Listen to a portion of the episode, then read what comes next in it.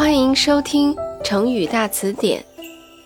今天我给大家讲的成语故事是“家徒四壁”。汉朝的司马相如是当时一个有名的才子，不过他的家境很不好。有一天，大财主卓王孙邀请他到家里吃饭，顺便让司马相如表演他的琴艺。卓王孙的女儿那时候刚死了丈夫，名叫文君，对音乐很有兴趣。当司马相如在宴会上弹琴时，知道文君也在场，就用音乐表达了他的爱意。宴会结束后，司马相如贿赂卓文君身边的人，希望他们能够帮忙转达他的感情。结果当天晚上。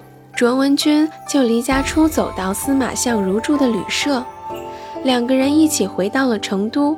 可是回到司马相如的家，屋子里除了四面的墙壁外，根本没有任何东西。他们生活的非常艰难，靠着朋友的帮忙，才在卓王孙家的附近开了一间酒店。没多久。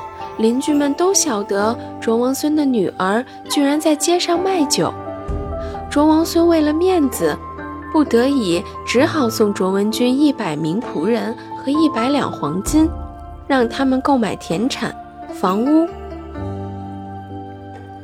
好啦，今天的成语故事就讲到这里啦。